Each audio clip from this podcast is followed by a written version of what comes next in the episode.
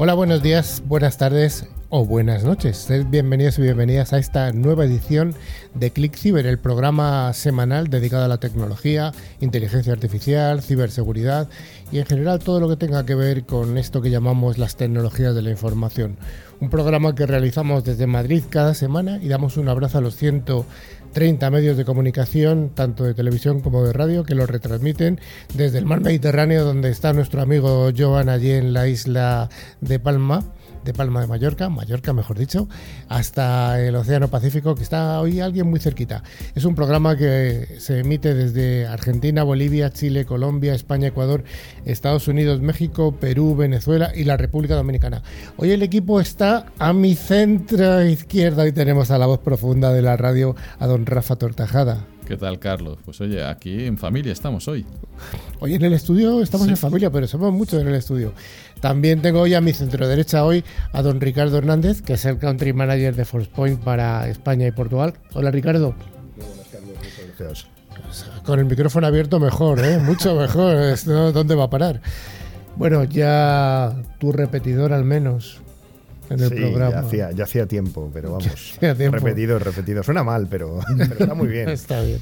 Y luego, por otra parte, como hemos avanzado ya, tenemos a don Joan Massanet, habitualmente desde Palma de Mallorca. Hola, Joan.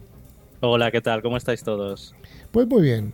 Y hoy mi colega de siempre que le tenemos aquí a mi lado, a don Carlos Valerdi, se nos ha ido de vacaciones, unas merecidas vacaciones, a Argentina. Hola, Carlos.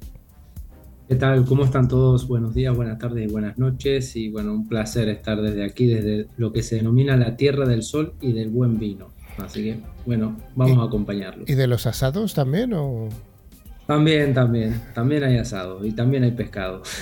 bueno.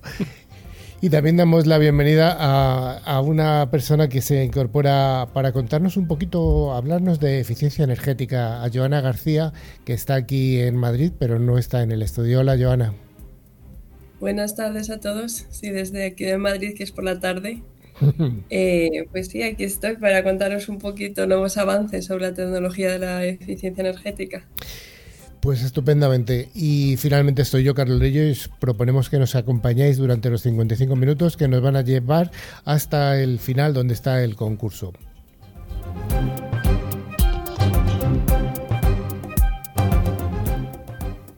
También eh, damos un cordial saludo a toda la audiencia que nos sigue mientras que realizan cualquier tipo de actividad. Esta semana, eh, por lo menos en España, eh, pasear bajo la lluvia, que ya hacía falta. Sí, hacía falta. Así es, durante toda la semana nos pueden seguir a través de las redes sociales, Twitter, LinkedIn o Facebook, o de nuestro email info.clickciber.com. Además, recordamos y recomendamos visitar nuestra web llena de interesantes contenidos, clickciber.com. También informaros de que se puede acceder a todos los programas anteriores a través de nuestros podcasts disponibles en Spotify, iBots, Apple Podcasts, TuneIn, YouTube, Twitch, Amazon Music. Además, os invitamos a suscribiros en cualquiera de estas plataformas y, sobre todo, dar un like para sentirnos muy queridos. Muy queridos. Para ello solo tenéis que buscar la palabra clave ClickCiber. Bueno, don Carlos Valerdi, ¿qué contenidos vamos a tener en el programa de hoy? Bueno, como todas las semanas vamos a empezar diciendo que una semana como esta, de hace nueve años atrás, en 2014, más precisamente el 17 de octubre, la Real Academia Española, la RAE, presentó la vigésimo tercera edición en la cual incorporó nuevos artículos relacionados con el mundo digital. Uno de ellos fue la palabra hacker.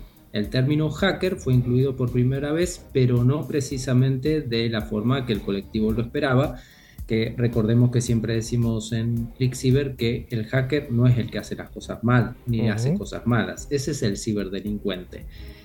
Y seguiremos con nuestro índice del programa de cada semana que nos trae Cato Networks, que es una solución que proporciona la plataforma SASE más robusta del mercado. La tecnología de Cato Network converge todas las funcionalidades de red y ciberseguridad en una única consola, permitiendo simplificar la infraestructura de red, mejorando la seguridad, el rendimiento y la productividad.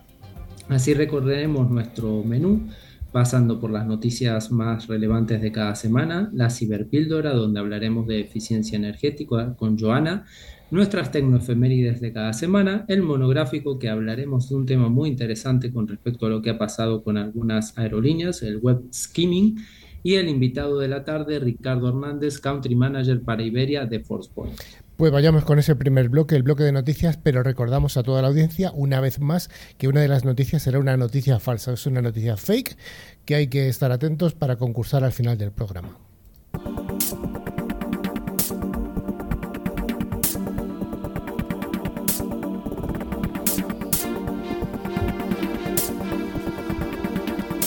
Todas las semanas damos las gracias a F5 por traernos la sección de noticias. Recordamos que F5 es una empresa de seguridad y servicios de aplicaciones multicloud comprometida con la creación de un mundo digital mejor. Y la primera de las noticias nos dice que el grupo de extorsión ha denunciado recientemente la violación de Air Canada, Joan. Sí, el grupo de extorsión Liang afirma haber robado 210 gigabytes de datos después de introducirse en la red de Air Canada. Si bien la compañía dijo que en un comunicado emitido en septiembre que los sistemas comprometidos en el ataque incluían información personal limitada a algunos empleados, los atacantes afirman ahora que los documentos robados contenían información mucho más extensa.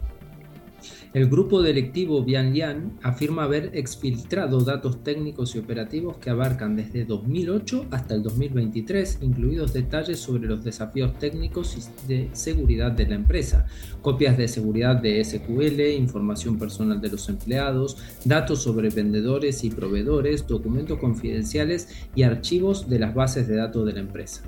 Pues sí, Carlos, parte de esa información la ha mostrado la Darknet, pero Air Canada no ha confirmado esta información. Además, han indicado que no está expuesta ninguna información de las tarjetas de crédito de los clientes. La aerolínea canadiense aún no ha revelado cuántos empleados se vieron afectados por el incidente, la fecha en que se vio afectada su red y cuándo se detectó el ataque. Bueno, pues han sido cosas del directo que se me ha quedado el PC sin batería. Son cosas que pasan. Ya alguna vez hemos hablado de la eficiencia de las baterías. Joana tendría mucho que hablar, pero en mi PC está claro que no ha sido eficiente. Así que habrá que dar otra solución. Vamos con la siguiente noticia que nos dice que Apple ha lanzado un iPhone para padres primerizos con 475 terabytes de almacenamiento. El parental iPhone incluye una batería de 33 kilos con miles de horas de autonomía, no como mi PC, Rafa. Pues sí, días después de sacar al mercado la última versión de su producto estrella, Apple ha presentado una variante del iPhone 15 pensada para padres primerizos y que ofrece 475 terabytes de almacenamiento. El lanzamiento tiene lugar después de que millones de padres primerizos se quejaran un año más de que el espacio de la memoria de sus móviles se agotaba a las dos primeras horas de la vida de sus retoños. ¿Cuántas fotos harían? Muchas. Gracias a esta capacidad de almacenamiento de este iPhone, los padres primerizos podrán grabar absolutamente todos los movimientos que hagan sus hijos y desde varios, ángulos y además varias tomas.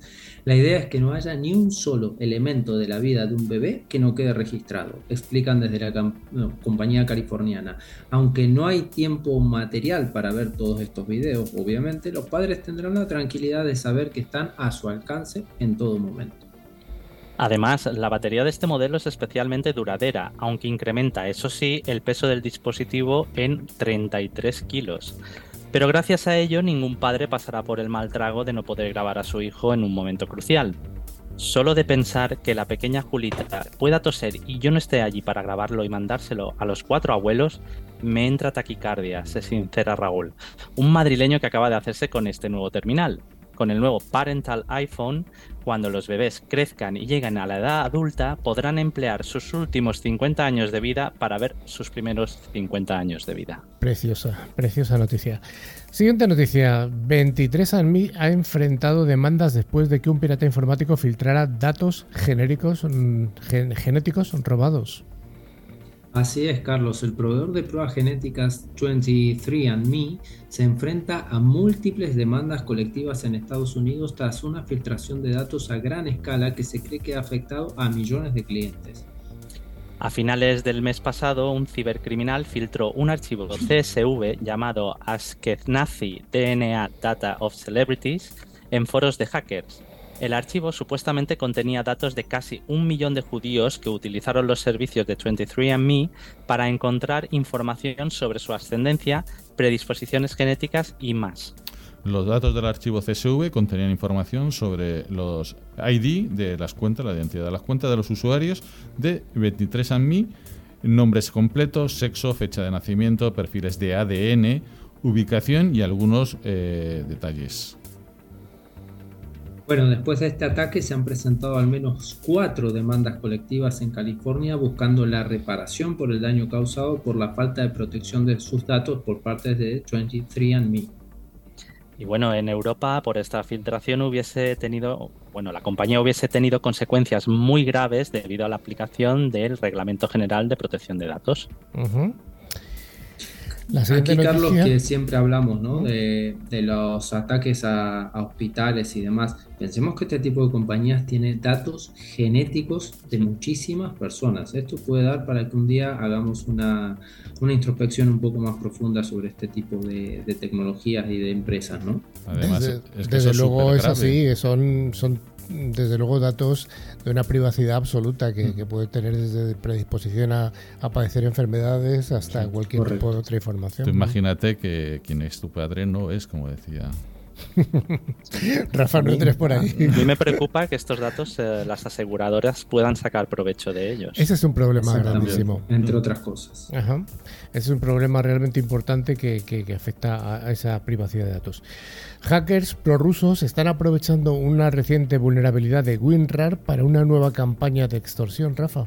Pues sí, una vulnerabilidad en los archivos WinRAR está siendo usada en una campaña de phishing diseñada para recolectar credenciales de sistemas comprometidos. Esta vulnerabilidad afecta a las versiones anteriores a las 6.23. Así es, esta vulnerabilidad que comenta Rafa de esta versión permite a los atacantes ejecutar código arbitrario al intentar ver un archivo benigno dentro de un archivo .zip. Recordemos que es la extensión de este tipo de ficheros, ¿no? .zip o .rar. Los hallazgos de grupo IB en agosto de 2023 revelaron que el error se había utilizado como un arma de zero day desde abril del 2023. Y bueno, esta vulnerabilidad de día cero o zero day, que recordemos que son aquellas que no se conocen, de WinRAR permitió a los actores de amenazas crear archivos maliciosos .rar y .zip que mostraban archivos aparentemente inofensivos como imágenes JPG, archivos de texto o documentos PDF. Sin embargo, cuando un usuario abre el documento, el fallo provocará que se ejecute un script que instalará un malware en el dispositivo. Bueno, lo que estamos viendo es que los ataques cada vez son más sofisticados y además toda prevención ya empieza a ser poca. Luego podremos hablar de eso con Ricardo, seguro que tiene la visión de, un fabricante. Eh, ya la última noticia nos habla de que se han estafado miles de euros a usuarios de Booking, esta plataforma para, para hacer reservas de hoteles, tras hackear cuentas de hoteles de, la, de esta plataforma. Así es, Carlos. Booking, la plataforma tan popular de búsquedas de reservas de hoteles, viajes y demás, lleva meses sufriendo ciberataques que apuntan directamente a los socios del portal, los alojamientos. Sí, desde Booking indican que sus sistemas no han sufrido ninguna vulnerabilidad ni acceso no consentido. El problema se encuentra en la otra parte de la cadena. Son los hoteles registrados en la plataforma los que están sufriendo los hackeos, que tienen como objetivo suplantar su identidad para estafar a los usuarios. Esta suplantación es sumamente efectiva, ya que los mensajes fraudulentos se mandan desde la misma cuenta oficial del alojamiento.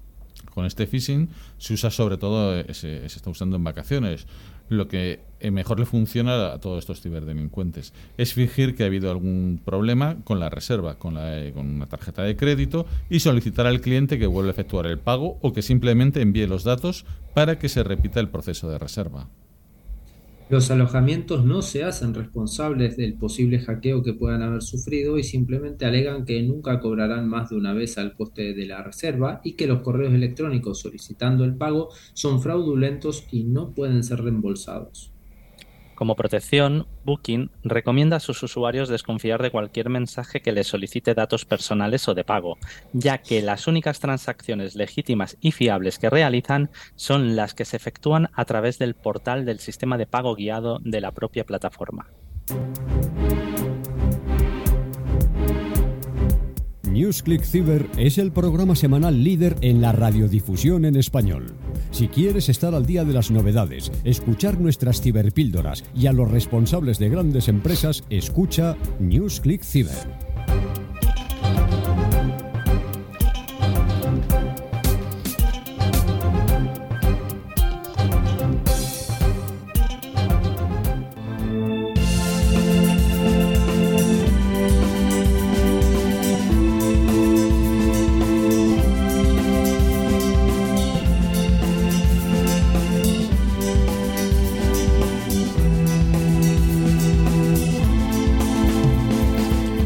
A empresas de alta tecnología, como es el caso de Alot, cada semana en ClickCiber os ofrecemos nuestra ciberpíldora para aclarar distintos conceptos tecnológicos. Y hoy nuestra ciberpíldora, como hemos eh, adelantado al principio del programa, va a tratar de esta eficiencia energética y para ello tenemos a una verdadera experta en el tema, en la, en la temática esta que nos ocupa tanto a las empresas como a los ciudadanos. Eh, la energía realmente es algo que hemos tratado en el programa a, través de distintos monográficos, de distintos eh, ciberpíldoras, pero Joana García viene para hablarnos de la eficiencia en los edificios. Joana, muchas gracias por estar con nosotros. Eh, te preguntaría, ¿las soluciones tecnológicas se están aplicando para la reducción de consumos ahora que la energía es tan cara y encima que está subiendo el precio de la energía de cara al invierno? Sí, correcto. Yo creo que ya un porcentaje muy alto de edificios ya tienen, están cambiando, ¿no? Han implementado ciertas medidas de eficiencia energética. Yo creo que todos tenemos ya en nuestra cabeza, cualquiera, ¿no? Pues calderas más eficientes, iluminación LED, energía renovable, doble cristalamiento. Lo que nos queda es dar un segundo paso, ¿no? Y ese y ahora ya tenemos, tenemos la tecnología disponible, ¿no? Para obtener mayor beneficio ambiental y sobre todo económico. Y también pues hemos roto ese paradigma, ¿no? De que existía que la tecnología no iba a respetar o no íbamos a tener ese confort, ¿no? Que cuando íbamos solo al consumo, a reducir consumo, nos olvidábamos del confort. Pues yo creo que ya hemos dado un paso más adelante y ya tenemos esa tecnología eficiente e inteligente que permite reducir el consumo y aumentar el confort de las personas ¿no? dentro de cada edificio el que ocupamos. Vayamos un poco más allá. estamos hablando de tecnología, tecnología de la información, para ayudar en un, en un campo un poco diferente como es la energía. ¿Cómo se puede ayudar a, a, este, a este cambio de paradigma de pasar de una energía convencional a una energía inteligente dentro de un edificio? Eh, bueno, pues lo primero es aprovechar los recursos que tenemos disponibles, ¿no? Y el mayor recurso que tenemos hoy en día es el, la luz natural. Entonces yo creo que todas las personas trabajamos y, estamos más a gusto y todos intentamos eh, estar ¿no? cuanto más tiempo en, la calle recibiendo ese aporte de luz natural. Y lo que intentamos, lo que tenemos que hacer no es aprovechar todas las ventajas de que nos, nos da la luz natural y compensarlas con la luz artificial y es ahí donde los sistemas de control nos pueden ayudar. Lo que pasa es que también tenemos, eh, hay imponderables como que si es un edificio, una, un piso que con una orientación mala al norte, con una orientación en penumbra, pues ahí vamos a tener mayores problemas, evidentemente. O sea, magia no se puede hacer. No, claro que no, hay que, hay que, hay que compensar, ¿no? Aquellas partes del edificio que tenemos mayor luz, mayor aporte de luz natural con aquellas partes de las que tengamos menor aporte de luz natural. También hay otras opciones, ¿no? Que es em, tener la opción de pues, solamente iluminar cuando haya gente en la sala, ¿no? De poner presencia o de controlar con según los tiempos, ¿no? Pues de 8 de la mañana a 8 de la tarde en el caso de una oficina. ¿Y ese control de presencia cómo se haría? Pues digamos que es como un poco, podemos poner la similitud de nuestro cuerpo humano, ¿no? Ponemos los detectores, que son estas esos sensores que, que son nuestros sentidos, ¿no? Los ojos, los que, nos, los que están viendo que hay gente en una sala. Esos detectores mandan la orden a un cerebro, que digamos que es nuestro cerebro, ¿no? Y ese cerebro manda la orden hacia unas luminarias, ¿no? Que encienden y apagan, que pueden ser pues nuestro, nuestra mano, nuestro pie, ¿no? Entonces, más o menos digamos que la tecnología hace lo mismo tenemos el detector, un, cerebro central y una orden que vamos a mandar hacia una luminaria, una puerta o un sistema de clima, de ventilación o cualquier una persiana, ¿no? Incluso un motor de una persiana. Y con eso lo que hacemos que el edificio sea inteligente y lo estemos automatizando. ¿Y este tipo de eficiencias, este tipo de sensores, eh, dónde se están implantando? ¿En algún sector concreto económico? ¿Están ya en las viviendas de los usuarios eh, normales, de los ciudadanos? ¿Dónde se está implantando? Bueno, digamos que mm, los primeros sectores que están eh, optando por este tipo de tecnologías tenemos las oficinas, los centros logísticos, hospitales, son grandes consumidores de energía, ¿no? Entonces los primeros eh, sectores que más están tomando fuerza son ellos. También hay un tema importante que un hotel, un hotel consume mucho más que una oficina, ¿no? Si hablamos de kilovatios hora por metro cuadrado, digamos que un hotel está en 293 kilovatios hora por metro cuadrado y una oficina en 181 kilovatios hora por metro cuadrado. Pero, claro, el que alquila ese espacio o el, es, muy diferente, ¿no? En el que una empresa que alquila una oficina alquila por un periodo largo, durante cinco años. Entonces le interesa alquilar un espacio que reduzca mucho los, los consumos. Es ahí donde se revaloriza ese activo. Mientras que cuando hablamos de un hotel, pues son personas que van a estar como mucho dos días, tres días. Entonces no se, no se pone a pensar si consume o no consume ese edificio. Entonces digamos que muchas veces pues estas tecnologías se están implementando antes en una oficina o en un centro logístico que tenemos una, empresa que va a alquilar y va a pagar porque se revalorice ese activo, a, una, a un hotel que hay una persona que le da igual porque no paga la luz, ¿no? Y en cuanto a los, eh, a los hogares, eh, ¿ya hay este tipo de implantaciones de forma masiva? ¿Es todavía muy incipiente? ¿Cómo lo ves tú? No, es muy incipiente, porque ahí sí que no tenemos tantos consumos, ¿no? El consumo de un hogar no tiene nada que ver con, el consumo incluso de una habitación de un hotel. Entonces sí que está en todos los hogares, yo creo que ya todo el mundo tiene tecnología LED, pero no tienen automatizada la iluminación. Sería Entonces ahí, vamos un poquito más atrás. ¿Sería muy caro implantar un sistema de sensorización en un hogar? No, no, no. Ahora mismo, o sea, sí que es verdad que antes hablábamos de la domótica, que tenía unos costes súper elevados, pero ahora hablamos de unos paybacks de dos años. O sea, incluso en un centro logístico son paybacks de meses. O sea, en un hogar, en dos años. En dos años, en un hogar, la, eh, la, la, inversión que se hace se amortiza en base a, a un menor consumo. Correcto, porque bueno, la mejor energía es la que no se consume, ¿no? Entonces, cuando tenemos la luz apagada, pues estamos reduciendo. Y esos, esos piquitos, ¿no? Esos tiempos que vamos ahorrando nos hacen amortizar muy, muy rápido las inversiones de, estos sistemas. Entiendo también que estos automatismos también se podrán controlar a distancia y aquí entran condicionantes que sí que tratamos a menudo en el programa, como es el tema de la ciberseguridad, porque evidentemente hay, un, hay una puerta que puede ser accesible por un ciberdelincuente.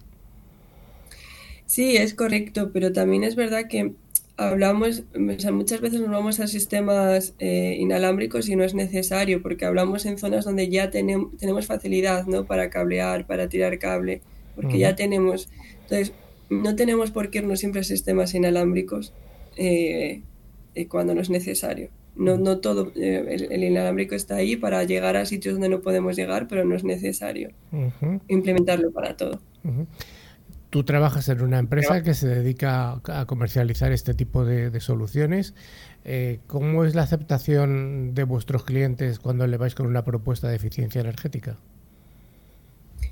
Pues es que es muy visual, ¿no? Porque yo creo que todo el mundo entiende que cuando apagas la luz estás ahorrando, ¿no? No estás consumiendo, no estás como una máquina, ¿no? Te traga perras, no estás metiendo euros en la máquina. Yo me acuerdo siempre de mi casa, mi madre, apaga la luz, apaga la luz. claro. Entonces todo el mundo lo que, yo, o sea, yo creo que es muy rápido de entender, todo el mundo lo acepta muy bien. Quizá el mayor daño que hemos tenido es que eh, hay muchos detectores que no funcionan correctamente. Entonces ese cuando las personas no confían y muchas veces no es que los detectores fallen todos, sino hay que saber dónde se colocan muchas veces, ¿no? dónde ubicarlos, cómo colocarlos. No es un detector para todos, sino hay una variedad de detectores en, función de las dimensiones de los espacios. Es un espacio alto, bajo, alargado, cuadrado. Entonces creo que es ahí donde tienen, hay que contar con un especialista y apoyar en, pues, en empresas que, que, que sepan, ¿no? que, que controlen el producto y, puedan dar ese valor añadido. Bueno, Joana García, pues muchas gracias por tu invitación a ahorrar eh, utilizando estas técnicas nuevas de eficiencia energética y ya solo me queda desearte que tengáis mucho éxito porque como tú decías, la mejor energía es la que no se consume. Muchas gracias a vosotros.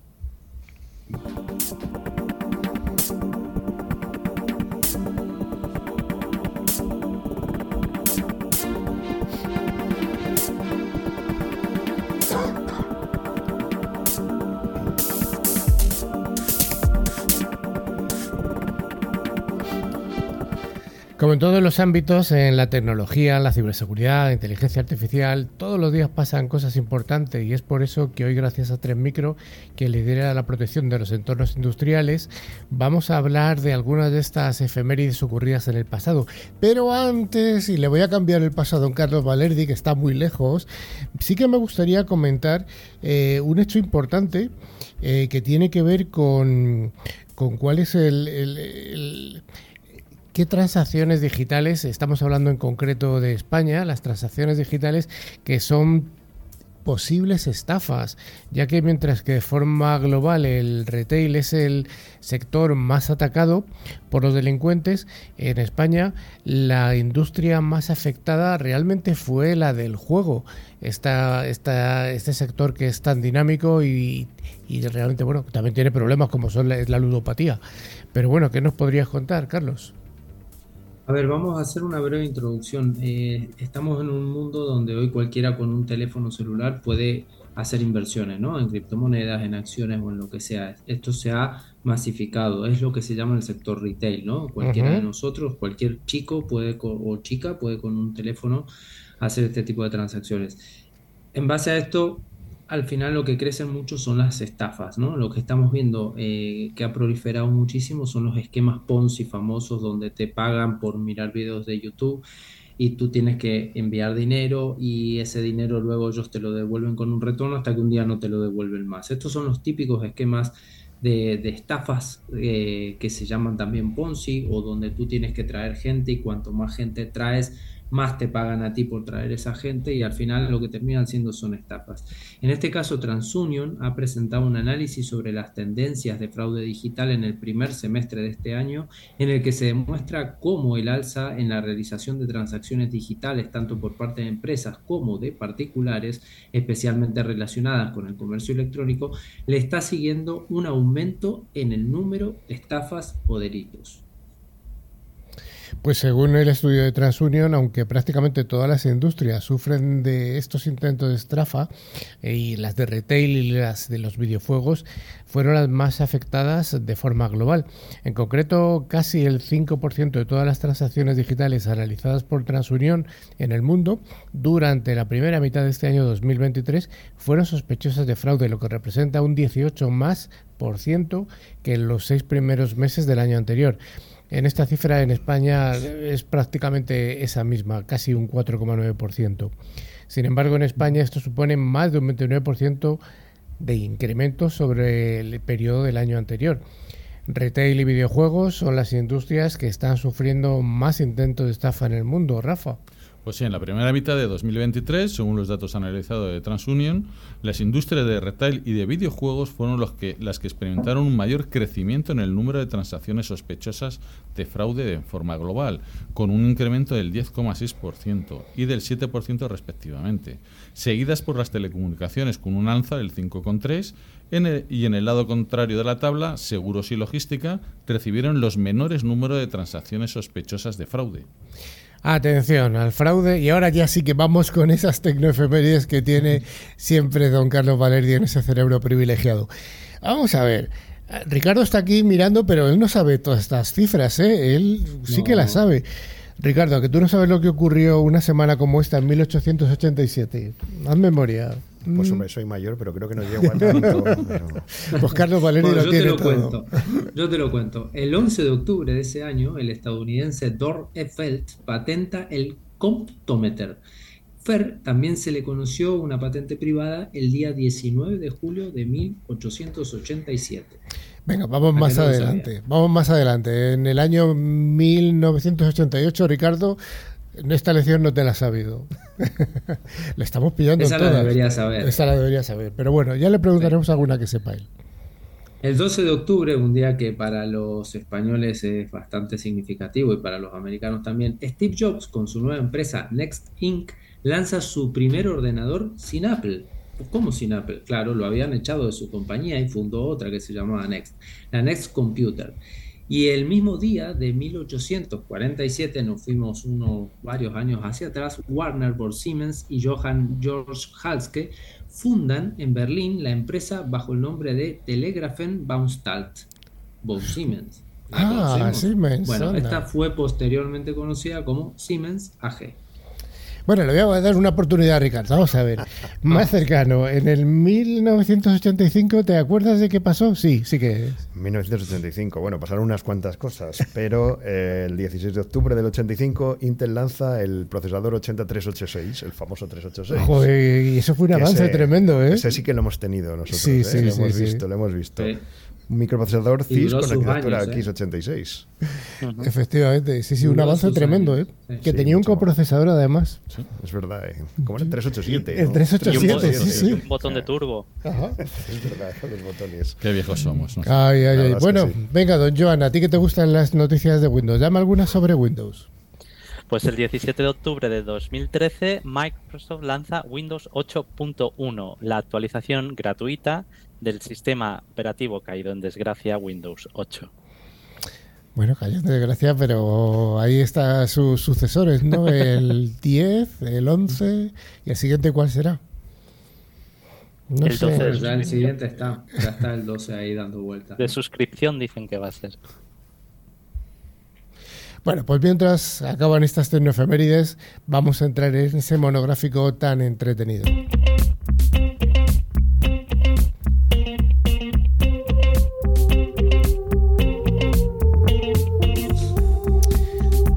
Firma de ciberseguridad ForcePoint es la encargada de traernos cada semana nuestro monográfico. Recordamos una vez más que ForcePoint es el fabricante líder en seguridad convergente con un amplísimo catálogo de soluciones de ciberseguridad. Y hoy vamos a hablar de web skimming. ¿Qué es esto, Joan? Pues eh, bueno, el web skimming o también conocido como e-skimming es una táctica de delito cibernético que obtiene en secreto información personal o financiera de los usuarios de un sitio web sin su consentimiento. A medida que el comercio electrónico y las transacciones en línea se vuelven más frecuentes, el web skimming se ha convertido en una importante amenaza para la seguridad digital. Pero ¿cómo funciona el skimmer web? Pues la verdad es que parece ser que es un proceso de navegación que se puede dividir en distintas frases. ¿Cuáles serían, don Carlos? Así es, mira, te voy a contar algunas. Por ejemplo, la primera puede ser inyección de código malicioso. ¿Qué hace el atacante? Inyecta un código malicioso en el código fuente de este sitio web. Esto se logra mediante una variedad de técnicas incluidas la explotación de vulnerabilidades en aplicaciones web y comprometer los servidores eh, web de la compañía. Luego hay otra técnica que es la interceptación de datos. Ese código malicioso normalmente se implementa en JavaScript y se ejecuta en el navegador del usuario, sin que éste se dé cuenta, por supuesto. El código está diseñado para interceptar datos ingresados en formularios en línea como información de tarjetas de crédito, nombres de usuarios y además las tan famosas contraseñas.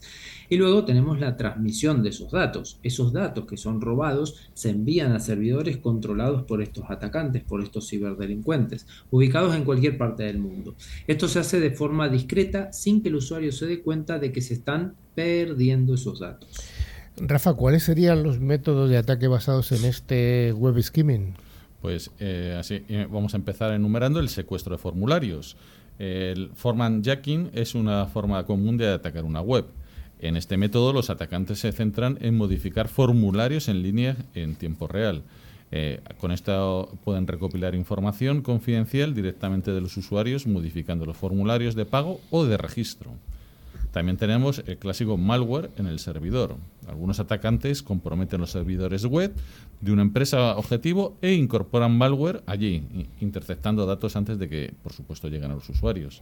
Esto es especialmente peligroso porque afecta a varios usuarios y no se limita solamente a algún formato específico.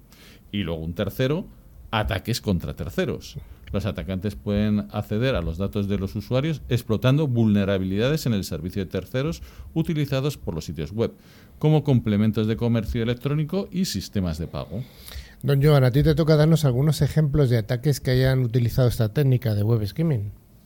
Pues sí, eh, en los últimos años se han registrado pues varios ataques de estos, como por ejemplo el de British Airways en 2018 y bueno, sufrió un ataque de skimming que afectó a más de 500.000 clientes. El atacante manipuló la página de pago y robó los datos de la tarjeta de crédito del usuario. Más, más recientemente tenemos ahora en 2023 que se está mm, suponiendo por ahí que también ha sido un tipo de este, este tipo de ataque, el de Europa, que dimos la noticia la semana pasada. Sí.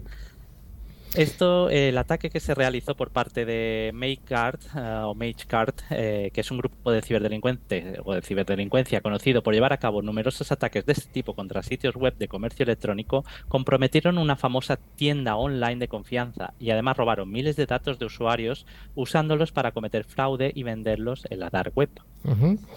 Y don Carlos, ¿cuál sería el impacto de este tipo de ataques? Porque ya hemos hablado de, de Air Europa, de British, que son impactos realmente importantes. Esto es un llamado de atención para todos nosotros, ¿sí? para todos los que nos están escuchando, porque al final de esto somos víctimas todos. Este, estos ataques de skimming web, como, como bien lo ha mencionado Joan, pueden tener gravísimas consecuencias. Y vamos a mencionar algunas y por favor a prestar atención toda la audiencia. La pérdida de confianza. Si sus clientes se dan cuenta de que todos sus datos se han visto comprometidos, pueden perder la confianza en la empresa. Y esto nos pasa a todos, cualquiera que tenga una empresa que venda en línea, ¿sí? Entonces hay que estar muy atentos a esto. Esto puede provocar, obviamente, pérdidas en las ventas y dañar muchísimo la reputación de la compañía. Lo otro puede ser el fraude financiero. Estos datos robados se utilizan a menudo para fraudes financieros como compras fraudulentas y robos de identidad. Recordemos que antes de las efemérides hemos hablado muy brevemente de este, de este tipo de cosas. Lo otro, lo tercero, es la filtración de estos datos. Si un atacante obtiene acceso a información personal o financiera confidencial, los usuarios afectados podrían enfrentar una violación importante de su privacidad. Atento a esto, nuevamente. Eh, y bueno, prevención y control de daños, como siempre decimos en NewsClick Cyber. Rafa, ¿cuál sería la conclusión de este tipo de ataques de web skimming? Bueno, pues que el skimming web es una amenaza persistente en el mundo online. Las empresas y los usuarios deben tomar eh, medidas proactivas para protegerse de dichos ataques. La seguridad y la privacidad en línea son fundamentales en esta era digital y la concienciación y preparación son claves para mantener la integridad de la información en un mundo cada vez más conectado. Pues vamos a apoyarnos en nuestro invitado de ahora, que es un verdadero experto desde su punto de vista de, de líder de una de las empresas más punteras en el sector. Así que vamos ahora con Ricardo.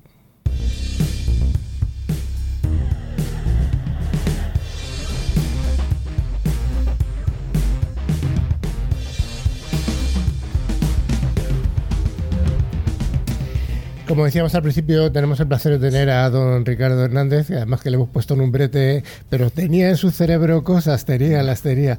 Y fíjate que decías tú del Intel 386 y el 387, pero la siguiente generación ya incorporaba el coprocesador. Venía dentro, el 486. Venía dentro, sí, sí, sí, sí, o sea, curioso. Yo fui de los que tuve que comprarme el 387 porque en la carrera había que hacer una serie de cálculos. Que, corriera un poquito más. Sí, sí, que le diera vidilla. Sí, sí, está muy bien. Bueno, eh, hemos dicho que nos recordamos que eres el, country manager para Iberia, para España y Portugal de, de ForcePoint, que es uno de los fabricantes que, como decimos siempre en el titular, con un, con un amplio eh, eh, catálogo de servicios convergentes. ¿Qué es esto de la convergencia en la ciberseguridad? Pues eh, la verdad es que es una, es una palabreja que usamos mucho, ¿sabes? Que en ciberseguridad nos encanta, ¿no? Hablar de siglas, palabrejas y tal. Eh, realmente lo que, lo que intentamos desde ForcePoint es, es simplificar eh, al máximo lo que sería el, las soluciones de ciberseguridad y adaptarnos a lo que a los que los clientes demandan. Es decir, la convergencia sería no solamente te ofrezco una forma, digamos, de, de proteger tus tus activos, tus, tu negocio, tu empresa, sino eh, que me adapto a lo que tú necesitas y hoy estamos en, un data center o mañana estamos en una oficina central o pasado estamos en, casa trabajando, como ha pasado en los últimos años, ser capaz de proveer el mismo nivel de ciberseguridad en cualquiera de esos entornos. Forcepoint es una empresa americana que tuvo su origen, como casi todas las empresas de ciberseguridad, en los firewalls, pero los firewalls, bueno, ya los Next Generation Están realmente superados, siguen siendo necesarios la planta que tenéis, que es realmente importante en todo el mundo, ¿hay que conservarla? A ver, es, curioso porque hay mucha gente que dice que el firewall está muerto y gente que dice que el firewall está muy vivo. Yo lo que, lo que creo es que igual que en su momento se evolucionó de, del firewall tradicional de, capa 3 o stateful y demás que llamamos en aquel tiempo al Next Generation Firewall que llega un poquito más allá, a las aplicaciones y demás, lo que estamos viendo es una nueva evolución no le llamemos, por favor, Next Next Generation Firewall, porque de verdad ya, ya es un poquito... Next Generation Plus, ¿vale? Sí, porque, en fin, eh, realmente hacia lo que era su, su concepción original y sobre todo en, en, este, en este entorno de eh, post-pandemia, que todo el mundo está pues entre la oficina, casa, trabajando desde diferentes lugares.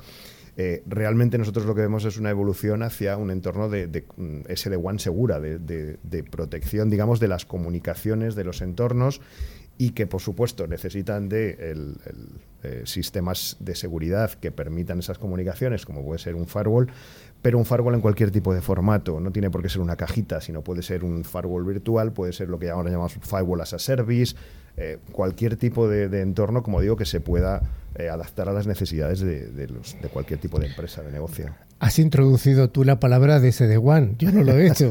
Entonces vamos aquí, vamos al, al SD-WAN porque realmente de alguna manera se puede ver como una parte de SASE, que eso, esta sí que la he dicho yo y no Correcto. tú, pero bueno, tanto se habla otra, de SASE. Otra sigla de esas que nos gustan. Sí, sí, sí, sí. Se las inventa Warner, eh, Garner todas estas siglas. Y... Hoy me he aprendido una nueva, que no la voy a decir, sí. otro día la diré. Pero bueno, ¿qué tiene que ver la ciberseguridad con toda la parte que tiene que ver con el SD-WAN? A ver, yo diría que realmente con el SD-WAN seguro, lo que llaman Secure SD-WAN, ¿vale? Uh -huh. Es decir, eh, al final el, el SD-WAN es una evolución, digamos, de, de, de, las comunicaciones extendidas para conseguir que podamos usar pues, lo que ya tenemos muy desarrollado, que es Internet, para conectar diferentes sedes, diferentes partes de un negocio, de una empresa, de forma eh, pues que no sea, eh, aunque sea a través de una red pública, pero tengamos algo lo más parecido a si tuviéramos una línea eh, propietaria, ¿no? que eran la, las antiguas eh, MPLS y demás, de las que vosotros sabéis bastante. Además. Sí, la frame relay, etcétera. Ese sí, tipo sí. de cosas. Ajá. El tema está en que hay mucho ruido a a, alrededor de eso y para nosotros lo que es fundamental, y por eso como decías tú, que es una parte de, de SASE, es que esa SD-WAN sea segura. O sea, no solamente que me dé eh, comunicación, que es muy importante, sino que securice esas comunicaciones, que esas comunicaciones van por un entorno público, que es Internet, y que puedan ser, ya no solamente darme un, una cierta seguridad de que la comunicación llega, de que la comunicación existe, sino que también es segura que nadie puede inyectar tráfico, nadie puede snifar tráfico, nadie puede sacar información de esas comunicaciones, y es lo que un poco intentamos, eh, es la concepción del, del, SASE sobre el SSE, que es otra palabreja, ¿vale? Mm. otra sigla, de eh, que son SD-WAN seguras. Y ahí es fundamental el, el, tema de los firewalls, evolucionados, si quieres, como decíamos antes, a, uh -huh. a. Es por eso que es tan importante poner el foco en el acceso en, en todo el entorno SASE. Eh, a ver, el, el, eh, para nosotros el, el, acceso es la base del entorno SASE, ¿vale? Lo que sí que es cierto es que pensamos que no es suficiente, que es, eh, como dicen, necesario pero no suficiente. Es decir, el, el, origen del SASE, o digamos la, la, la, razón de ser del SASE es tener acceso desde cualquier punto, eh, cualquier tipología de red, cualquier tipología de conexión, a cualquier tipología de aplicación, datos, etc. Eh, pero ese es el inicio. Eh, como te digo, para nosotros lo importante es que eso debe ser seguro. ¿Cómo, eh, cómo hablamos si estamos securizando el acceso? Y dices, bueno, pues ya está, ¿no? Pero al final una cosa que comentabais en, en algunas de las tecnoefemérides sobre todo y bueno las eh, de los del monográfico uh -huh. me salía el nombre perdonar es eh, estas exfiltraciones de información esto, sí. estos daños reputacionales en muchos casos y otros como comentaban Carlos y, y Joan eh, al final el, el, core digamos lo que realmente las empresas el valor de las empresas son los datos entonces qué es lo que creemos que tiene que cubrirse más allá del acceso esos datos o sea, securización de acceso a los datos, de que no se exfiltren, de que no se usen de mala manera, de forma eh, intencional o no, ¿vale? De forma que es el, el, núcleo de una solución SASE realmente debería ser los datos. Hablas de datos, y datos es una de las palabras claves que ha tenido ForcePoint siempre históricamente. Correcto. Ha sido y es el líder en, mundial en todo el tema de DLP, la protección de fugas de, de información. ¿Cuál sería la relación que tiene que tener el DLP con de lo que estamos hablando? Es decir, DLP es algo que ya lleva mucho tiempo en el mercado. Eh, ¿Realmente está viviendo DLP? A ver, el, tema de DLP es que tiene un, recorrido muy largo y, sinceramente ha sido un recorrido bastante complicado, ¿vale? Porque las tecnologías yo creo que no estaban, no estaban al nivel que deberían estar para, dar realmente el, valor que, tiene que dar una solución DLP real y también porque las implantaciones eran bastante complejas. Eh, pero sí es cierto que está viviendo una, segunda juventud, digamos, gracias sobre todo pues, a, regulaciones tipo NIS 2, tipo DORA, en donde la información o esa fuga de información, esos datos que, tienen las empresas, en este caso diferentes eh, sectores eh, críticos de nuestra sociedad, tienen que estar protegidas y están obligados por esas normativas a que estén bien protegidas y evitar que se, que se usen o que se filtren de manera eh, fácil, como veíamos en el tema de British, de Europa o de otros, otros casos que hemos tenido últimamente. Abundando en el tema de NIS 2 y DORA, eh, son dos, dos regulaciones recientes que están en el mercado, sobre todo en el mercado europeo. Eh, ¿Estos realmente son impulsores de este tipo de, como decías tú, de tecnologías que veíamos un poco ya superadas, aunque la realidad es que estas, estas normativas están diciendo, cuidado señores, que esto hay que, hay que vigilarlo, y es el dato. Claro, yo creo que lo que hacen es poner un poco el foco en, oye, ¿cuáles son los controles mínimos necesarios para que puedas trabajar o para que puedas eh, ser una empresa con negocio eh, crítico, ciertos sectores críticos para, eh, como decía, sobre todo en Europa en este caso, ¿no? y pone otra vez el foco en unas soluciones que han evolucionado mucho, pero que en algunos casos pues hay gente que todavía piensa en ellas de hace 10, 15 años. Entonces, eh, lo que te dicen estas regulaciones, oye, eh, esto es lo mínimo que deberías tener para dar cierto control, para dar cierta seguridad a tus empleados, a tus usuarios, a tus socios de negocio, eh, de que estás teniendo un tratamiento de los datos de una manera pues cuidadosa, vamos a decirlo así, ¿vale? Con lo cual, está muy bien porque por lo menos eh, pone el foco en eso, de que, oye, mm, ya no es que tú puedas construir porque sea tu, tu ventaja de negocio algo muy importante que la ciberseguridad sabemos que siempre tiene el problema ¿no? del costo y la inversión. Esto es un coste, es una inversión, se recupera. Absolutamente, siempre. Pero al menos dices, oye, esto es lo mínimo que deberías tener, por lo menos para dar cierta seguridad al mercado, a, tus socios, a tus clientes, de que, oye, que su información está tratada de, de, una, forma, de una forma correcta. Entonces es una buena base yo creo, para, construir.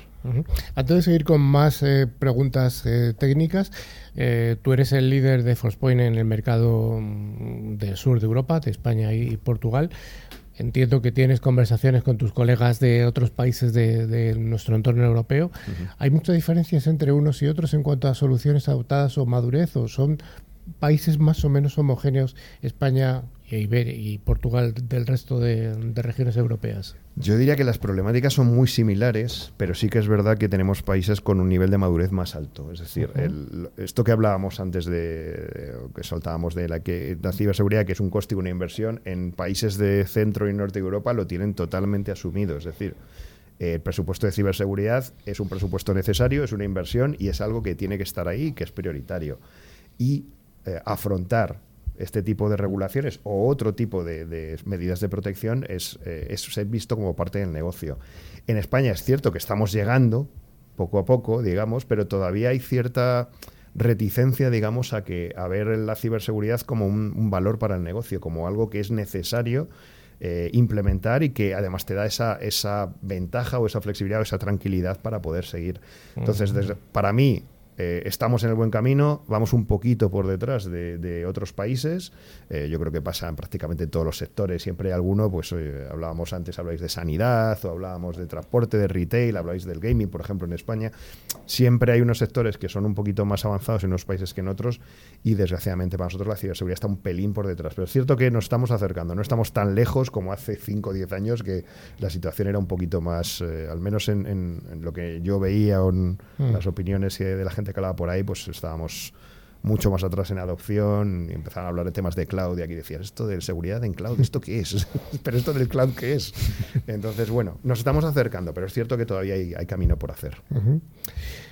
Siguiendo con el tema de cloud, ya que hablas de cloud, hablamos mucho de ciberseguridad en la nube, ciberseguridad en el cloud, pero al final la realidad es que sigue habiendo mucho ransomware que entra por el puesto de ese señor o de esa señora que está en su oficina y que pincha una cosa o que recibe un correo y hace un clic demasiado rápido. ¿Cómo los podéis ayudar desde ForcePoint? Pues eh, es curioso porque la verdad es que, como dices tú, el ransomware se asocia mucho y es verdad, la vía de entrada normalmente suele ser el puesto final pero eh, estamos viendo que bueno, los atacantes humecisantes cada vez son más sofisticados y, buscan trucos más, eh, más retorcidos o más tecnológicos para, llegar a, su objetivo. Y las protecciones de puesto final pues son una de las víctimas eh, predilectas últimamente que estamos viendo, incluso ya no solamente desactivarlas o rodearlas, sino incluso tomar control de algunas de ellas en algún incidente que hemos visto. Pero siempre hay un, hay un paso, bueno, hay, una, hay un elemento en el ransomware que no cambia, es decir, te quieren, te quieren extorsionar. Entonces, ¿para eso qué hacen? Dos cosas. Cifrado de la información, es filtración de la información. Para el cifrado, pues bueno, hay soluciones, hay backups, hay cosas que pueden permitirte recuperarlo para la exfiltración una solución de, del EP o de data protection es, imprescindible. Y de hecho hemos detectado en algunos clientes eh, ataques de ransomware en ese estado. Es decir, no con una solución de puesto final, no con un SIEM, no con algo súper eh, tecnológico, digamos, muy complejo, sino cuando el, atacante intentaba empezar a infiltrar información, saltaba la solución de Forcepoint que hace la parte de, de DLP y decía, oye, aquí está sucediendo algo raro. Además, este usuario ha hecho una serie de cosas porque llamamos, lo llamamos riesgo adaptativo, es decir, no solamente una cosa, oye, empieza a subir información en la nube, sino, oye, ha intentado hacer esto primero, luego ha hecho esto, luego ha hecho esto, vas aplicando políticas diferentes según eh, las acciones que se vayan realizando y se ha detectado con eso. Entonces, si bien es cierto que en algunos casos puede ser incluso tarde para el tema del cifrado, al menos el daño reputacional que comentabais antes, el, la extorsión, que viene después normalmente de, oye, voy a publicar tus datos en este foro, lo que hablábamos antes, por ejemplo, de, la empresa esta de genética, 23andMe, sí. Eh, pues oye, dices, por lo menos tengo esa alarma de decir, oye, está pasando algo raro, está pasando algo gordo, tengo que ponerme ya a intentar resolver este incidente. Y es curioso porque estamos muy lejos en ese caso del endpoint, por decirlo así. Ya para acabar, porque nos estamos quedando literalmente sin tiempo y de forma muy, muy esquemática, ¿cuál sería la, pues, la apuesta de Forcepoint para los próximos meses? ¿Dónde creéis que hay que poner el foco? Nosotros pensamos que, el tema de, que comentabas antes de SASE, de, la palabreja y de la arquitectura que se llama Cero Trust, de confianza cero, es fundamental. Es decir, no es una nueva solución tecnológica, no es una nueva pieza dentro del, del puzzle de ciberseguridad, es cambiar una arquitectura tradicional que venimos hablando desde hace años de la, de, la, difuminación del perímetro, pero seguimos aplicando tecnologías o enfoques de arquitectura del el famoso castillo, ¿no? de, proteger el perímetro y demás. SASE, que está basado en Zero Trust, eh, realmente lo que viene es a cambiar esa arquitectura. Es decir, ya no es una solución tecnológica ad hoc, sino es, oye, tienes que tener en cuenta que independientemente de dónde te conectes, con qué te conectes, a qué dispositivos, con qué aplicaciones, con qué datos manejes, tienes que poder protegerlos. Tienes que poder dar el mismo nivel de protección, el mismo nivel de seguridad estén donde estén. Y basado en un principio, como decíamos, de confianza cero, pensamos que es un cambio de paradigma que realmente nos va a llevar al siguiente nivel en ciber. Pues muchas gracias, eh, Ricardo Hernández, por haber estado aquí en el programa, por Mm, darnos a conocer lo que sabes y además contarlo muy bien. Muchas gracias, Ricardo. Muchas gracias a ti, Carlos.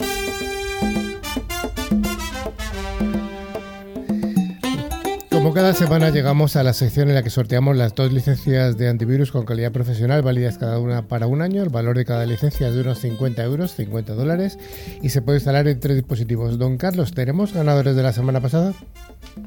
Claro que sí, Carlos. Tenemos dos. Romualdo Perillo de Caracas, Venezuela, y Clara Martínez desde Jerez de la Frontera, en España. Pues enhorabuena a los premiados. Y don Joan, pregunta para la semana que viene, aunque ya la hemos esbozado.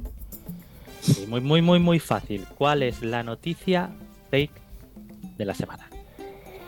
Y para participar hay que enviar un correo a info.clickciber.com indicando nombre y localidades de la que nos contestáis. Y el país, claro.